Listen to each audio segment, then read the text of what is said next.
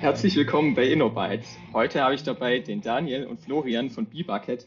BeBucket ist ein Startup im Bereich künstlicher Intelligenz. Daniel, Florian, herzlich willkommen. Dankeschön.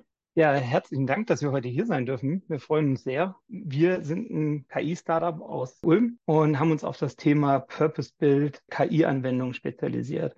Also das sind Anwendungen aus dem Bereich der künstlichen Intelligenz und des maschinellen Lernens, die eben auf den Anwendungsfall und die Umgebung des Kunden maßgeschneidert sind. Das heißt, neben Anwendungen in der Cloud haben wir uns auch auf das Thema Edge KI spezialisiert, also den Betrieb von KI auf sehr ressourcenbeschränkten Geräten. Was noch dazu gehört äh, bei uns zu dem Thema Purpose-Build KI-Anwendung, ist eben das Pre- und Post-Processing von Daten. Also wie werden Daten aufgenommen, vorverarbeitet und was passiert dann mit den Daten gegebenenfalls nochmal, wenn sie aus dem neuronalen Netz rauskommen? Welche Applikationslogik muss vielleicht noch direkt dort in dieser Applikation mit abgefangen werden, bevor es dann eben zu einem höheren System weitergeleitet wird? Darüber hinaus sind wir auch noch äh, relativ stark in dem Thema Transition. Also wie kann man dann diese KI-Applikation in die Kundenumgebung so einbetten, dass sie halt in eine bestehende Infrastruktur sauber läuft.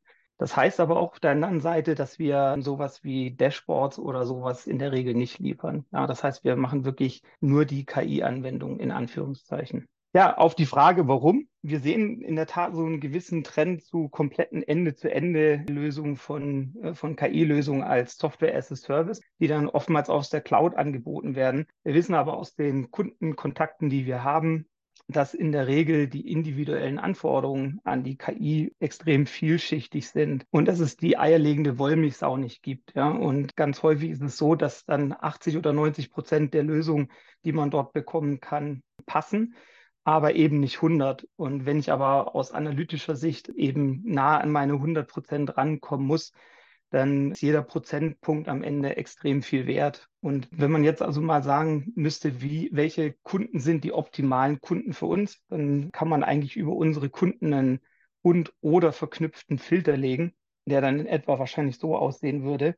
Also der Kunde kann, darf oder will nicht in die Cloud. Das kann aufgrund von Kosten, architekturellen Abhängigkeiten, Datenschutz, Datenhoheit oder regulatorischen Gründen sein. Also Stichworte hier sind Schrems 2 oder DSGVO oder und oder möchte keine Lösung von der Stange, weil es eben für seinen Business Case nicht, nicht funktioniert. Er möchte eine Lösung, die besser ist als die verfügbare Lösung von der Stange. Auch das ist natürlich etwas, also wenn ich jetzt besser im Sinne von bessere Latenz, höhere Genauigkeit oder einen bestimmten Fokus auf Zusammenhänge, die eben analysiert werden sollen, ja, zusammenschreiben würde. Oder aber er möchte eine Lösung, hat aber nicht die Ressourcen oder Fähigkeiten, diese selber zu bauen. Sei es jetzt, dass es halt nicht die richtigen Mitarbeiter, nicht den richtigen Skillset hat oder aber vielleicht auch nicht finanziell einfach so aufgestellt ist, dass man sich jetzt das notwendige Team dafür kaufen kann. Oder er hat ein nicht statisches Setup. Was ich damit sagen möchte, ist, es gibt relativ viele Use Cases, wo sich die Daten über die Zeit verändern aufgrund von Saisonalitäten oder weil sich Grundmuster verändern. Und dann ist es natürlich so, wenn ich eine Lösung mir einmal eingekauft habe und die vielleicht in meinem Tag X funktioniert hat, dass sie am Tag x plus 1 oder x plus n dann eben nicht mehr sauber funktionieren wird und die analytische Qualität nach und nach abnimmt. Ja. Das ist quasi oder beschreibt unsere Kunden relativ gut, mit denen wir heute zu tun haben. Vielen Dank jetzt schon mal, Florian, für die Übersicht. Dann geht doch bitte ganz Wie über. Wie operiert ihr derzeit? Wie viele Leute seid ihr? Also wir sind Stand heute äh, sieben Leute in Deutschland, wo wir Entwicklung, also Softwareentwicklung und Data Science haben. Und dann haben wir noch äh, Nearshore drei Kräfte in Bulgarien, die uns auf der Data Analyst Seite unterstützen. Denn typischerweise gibt es dann doch relativ viel, was manchmal auch manuell noch zu tun ist. Und das ist einfach vom Kostenfaktor erheblich, ja, wenn man das hier alles machen würde. Und die Leute in Bulgarien sind super ausgebildet, muss man sagen, und sehr invest investorenfreundlich, das Klima dort. Äh, was ich in diesem Wie gerne noch mit, mitgeben würde, ist, also welche Produkte und Services wir denn haben. Ne? Also wie ist das, was man von uns bekommt, verpackt? Wie fühlt sich das an? Wie schmeckt das? Und eigentlich lässt sich das in drei Kategorien aufteilen. Wir haben also einmal unsere sogenannten AI Applications. Darunter verstehen wir eine maßgeschneiderte KI-Anwendung. äh, für die wir dann den kompletten Lifecycle übernehmen, inklusive der Entwicklung der Applikation und dann eben auch das Härten, äh, die, äh, das Testen lauffähig machen und die Integration in die Bestandsinfrastruktur. Und das ist ein Angebot, das sich in erster Linie an die Kunden richtet, die möglichst wenig selber machen möchten und die vielleicht aber auch jetzt nur, sage ich mal, Bedarf für eine oder zwei KI-Applikationen haben, aber jetzt nicht am laufenden Band mit KI operieren.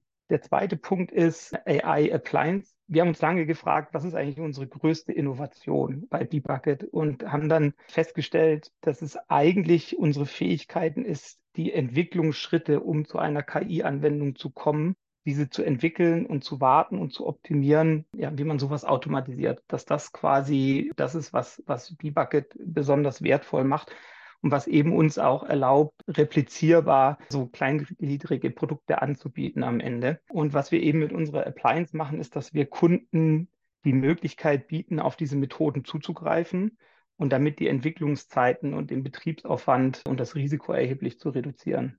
Also das heißt, die Mitarbeiter beim Kunden, die jetzt für das Thema Business Innovation mit künstlicher Intelligenz eingesetzt werden, die können sich dann tatsächlich auf die Innovation konzentrieren und nicht auf den Maschinenraum, wie am Ende des Tages eben so eine Applikation verpackt wird und lauffähig gemacht wird, wie man die sinnvoll testet, etc. pp. Ich möchte jetzt am liebsten auch bei dem Konzept direkt anschließen. Wenn wir jetzt mal beim Thema AI Application as a Service anfangen, der Anwender, so wie ich das verstanden habe, kann zum einen sein eigenes Model mitbringen, aber kann zum anderen auch aus verfügbaren Models aus eurem Bestand, an dem ihr arbeitet, wählen und auf diesen aufbauen, beziehungsweise diese sofort für sich einsetzen.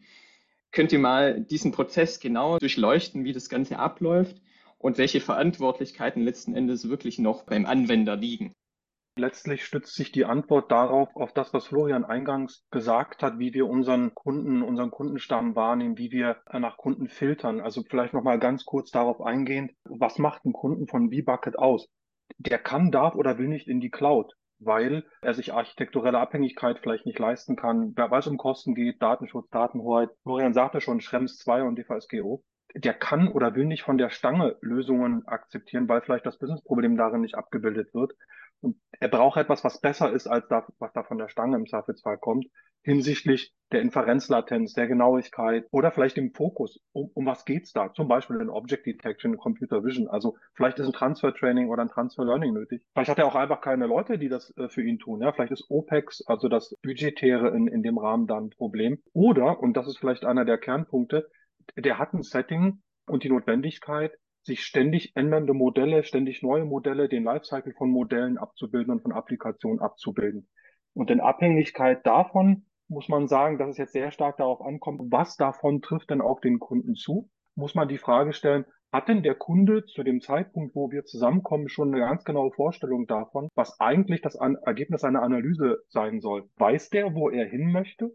Weiß der also, kann der benennen die analytischen Fähigkeiten? Geht es um Object Detection, Object Tracking, Re-Identification? Geht es vielleicht um Predictive oder Prescriptive Maintenance? Was, was hat der vor analytisch? Weiß der das? Hat der vielleicht schon ein Modell, aber ein Problem mit den Ressourcenallokationen dieses Modells, mit der Latenz in der Inferenz oder vielleicht mit der Präzision von dem Modell? Hat der Daten oder braucht der auch Daten? Ja, vielleicht Bereich Computer Vision. Hat der Kameras, die schon Footage, also Videos davon liefern, worum es ihm inhaltlich geht? Kann man die Daten, die der eventuell schon hat, kann man die für ein Training nutzen oder müssen wir uns als Dienstleister um alternative Datenquellen nutzen? Und zu guter Letzt vielleicht, gibt es eine besondere Anforderung bezüglich der Hardware, auf die dann das Artefakt, um das es da geht, letztendlich zum Einsatz kommen soll oder nicht?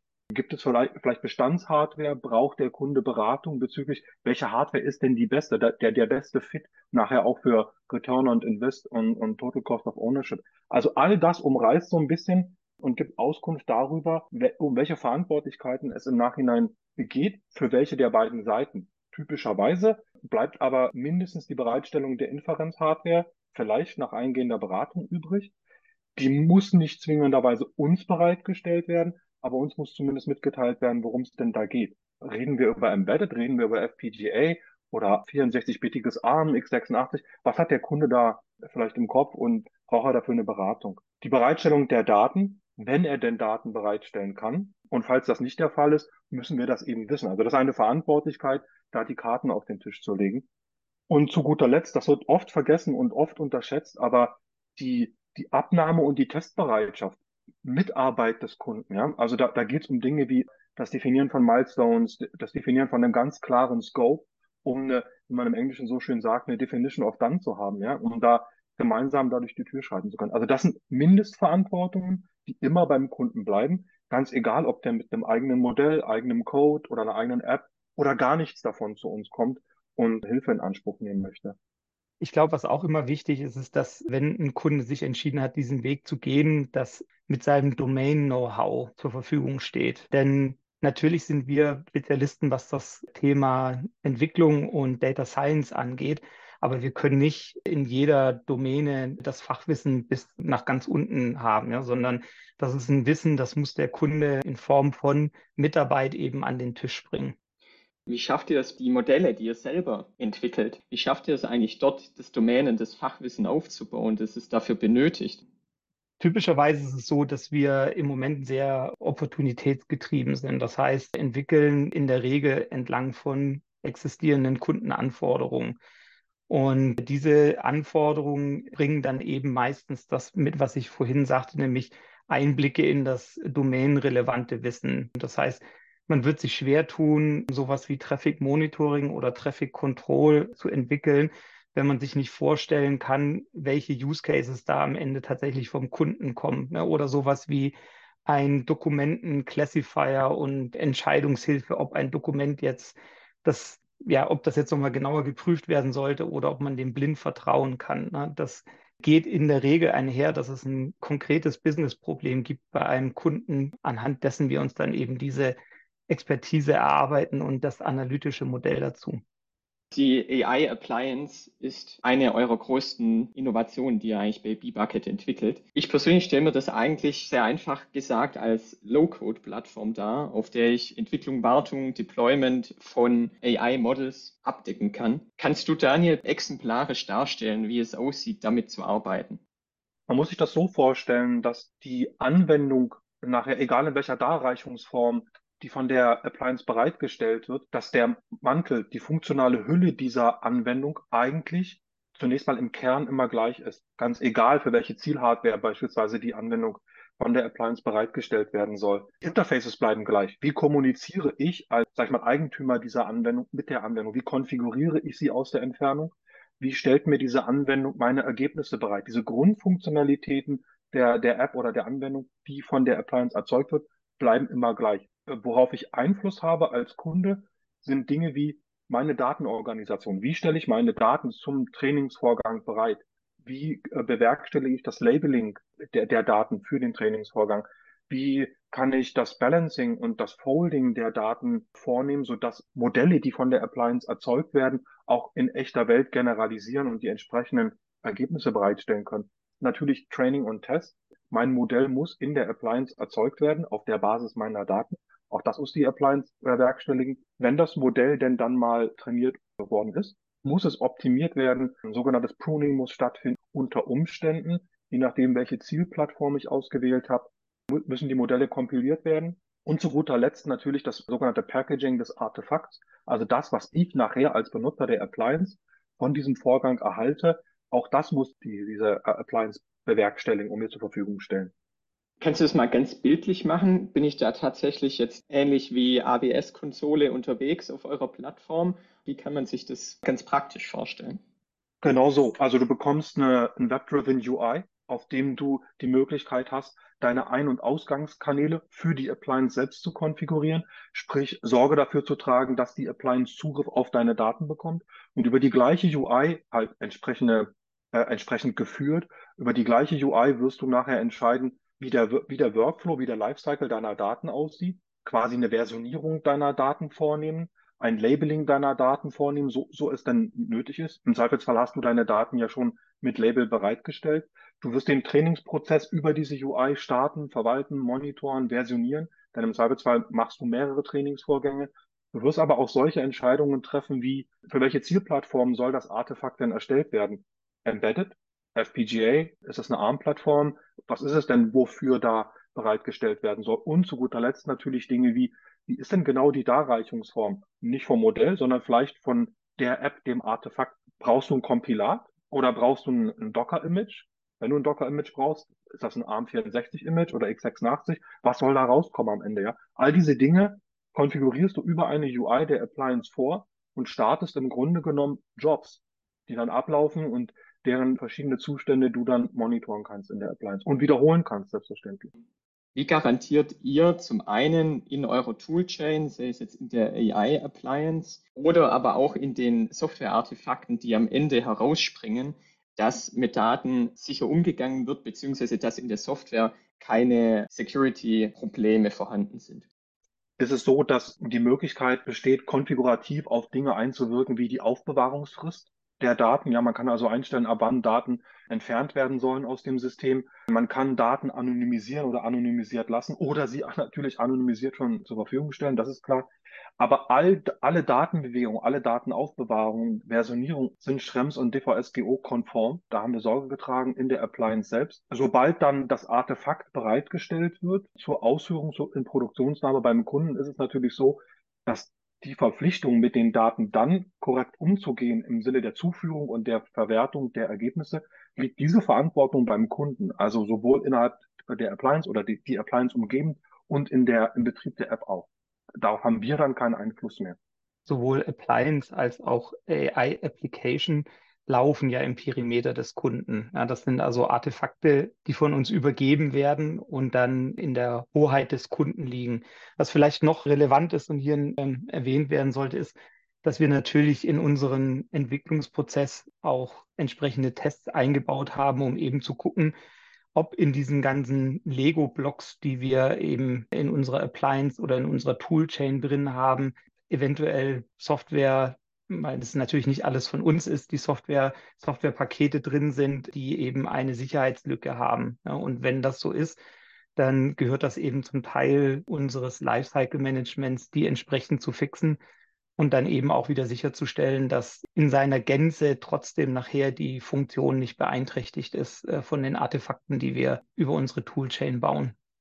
Sehr spannend ist, dass ihr gerade in der Vorbereitung von einem oder sogar mehreren Patenten seid. Das ist etwas, was man im Bereich von Software-Startups selten erfährt. Wie läuft es gerade bei euch ab und inwiefern können Patente für Startups in dem Bereich interessant sein? Zunächst muss man, glaube ich, erstmal feststellen, tatsächlich sind Software als solches, zumindest mein Kenntnisstand, in der EU nicht patentierbar, aber Verfahren sind patentierbar. Und das ist tatsächlich auch das, worauf sich unsere Innovation insbesondere bezieht. Tatsächlich ist es so, dass wir die Patenteinreichung gerade noch vorbereiten. Das heißt, wir haben sie noch nicht eingereicht. Deswegen können wir über das Patent selber nicht sprechen. Aber was ich sagen kann, ist, dass für uns als Startup ist ein Patent natürlich insofern wichtig, weil sie eine exklusive Verwertbarkeit an mancher Stelle eben äh, garantieren und zum anderen aber auch, glaube ich mal, für andere nach außen sichtbar eine herausragende technische Expertise beweisen. Denn ein Patent anzumelden ist A teuer und B nicht ganz trivial. Was wir hier äh, tatsächlich empfehlen können für alle anderen Startups, die sich mit dem Gedanken tragen, mal in diese Richtung zu gehen, ist, sich das Vipano-Förderprogramm anzugucken, ähm, hier empfiehlt es sich, und das sage ich aus eigener Erfahrung, sich vielleicht einen Berater an die Hand zu holen, der das schon ein paar Mal gemacht hat. Dann ist der Prozess tatsächlich relativ schnell vonstatten gegangen und interessanterweise bekommt man dann auch eine, gleich eine erste Einschätzung ob das, was man denn dort vorhat, tatsächlich patentierungswürdig ist. Ja, das kommt natürlich nicht einer Patentrecherche gleich, aber die Stelle, die die Forschungsgelder vergibt, die möchte natürlich wissen, für was. Und dort sitzen äh, jetzt schon Leute, die einem so ein bisschen dann ja, sagen, ob das geht oder nicht. Herzlichen Dank, Daniel und Florian, für Einblicke in eines der technisch komplexesten Startups, die wir bisher bei InnoBytes interviewt haben. Es war wirklich interessant. Herzlichen Dank dafür und viel Erfolg weiterhin. Ja, vielen Dank, dass wir da sein durften. Dankeschön.